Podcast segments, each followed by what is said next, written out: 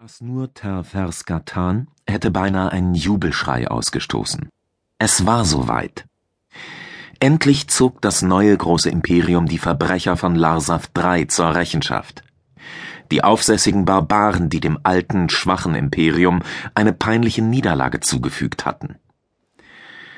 Er war dabei gewesen vor elf Arkonjahren, vor dreizehn Jahren in der Zeitrechnung dieser von den Sternengöttern verlassenen Welt mitten im Nirgendwo. Seit elf Arkonjahren brannte die Schmach der Niederlage. Nun galt es, Vergeltung zu üben. Sie würden diesen jämmerlichen kleinen Planeten erobern oder ausmerzen. Diesen Gulmenschiss im Universum. Diese dreifach verdammte Erde. Terverskatan unterdrückte seine Emotionen. Nach außen blieb er ein Muster der Selbstbeherrschung. Er betrachtete die taktischen Holos seines Feuerleitstands. So sehr es ihn danach verlangte, Tod und Verderben über das System zu bringen, er rührte keinen Finger. Nicht ohne Befehl.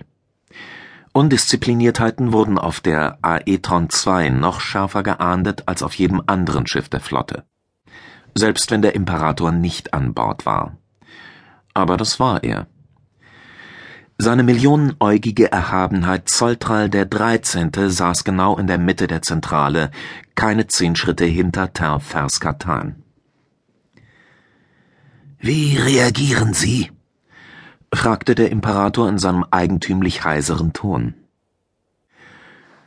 Bisher haben wir keine Antwort erhalten, erwiderte Pal Ator da Torch von der Funk- und Ortungsstation aus. Soll ich die Sendung wiederholen? Terverskatan erstarrte. Aus dem Augenwinkel sah er zu Datorch hinüber.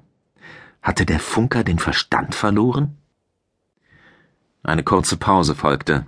Die Anspannung war greifbar. Terverskatan spürte, wie sich Tränen der Erregung in seinen Augen sammelten. Vireator da Farak, sprach der Imperator den Kommandanten der Aetron II an. Begam? Dafarak senkte den Kopf, als er den Imperator bei seinem militärischen Titel anredete. Furcht klang aus seiner Stimme. Der Veriator wusste, dass er sich für das Fehlverhalten seiner zentrale Besatzung zu verantworten hatte.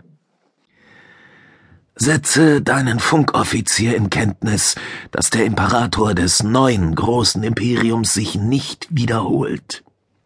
Ja, Begam. Der Kommandant wirbelte herum.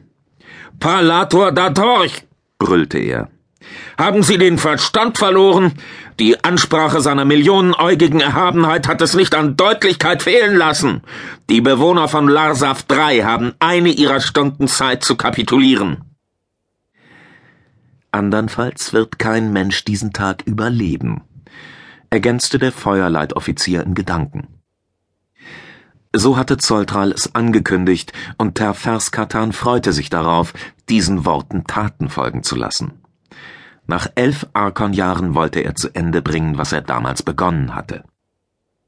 Er wartete einige Sekunden ab, doch anscheinend plante der Begam nicht, das Fehlverhalten da Torchs weiter zu sanktionieren.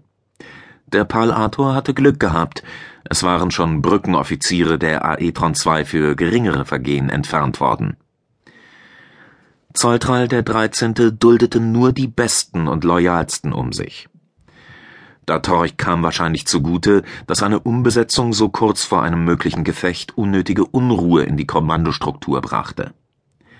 Aber darauf sollte er kein zweites Mal bauen. Feuerleitstelle, sind wir gefechtsbereit? Terferskatan erschrak, als der Imperator ihn direkt ansprach. Er nahm es jedoch als Erlaubnis, sich dem Imperator zuzuwenden, mit allerdings halb gesenktem Blick. Kresta Zolltal saß auf seinem Thron inmitten der Zentrale, erhaben und weit über den Dingen. Eine exakte Kopie des Kristallthrons, der knapp zwei Jahre zuvor beim Angriff der Methans auf die Heimat zerstört worden war. Der Thron glänzte, schillerte im Licht der unzähligen Hologramme in der Zentrale. Der Imperator darin, angetan in seinem tiefschwarzen Ornat, wirkte vor der Lichterpracht wie aus der Wirklichkeit herausgeschnitten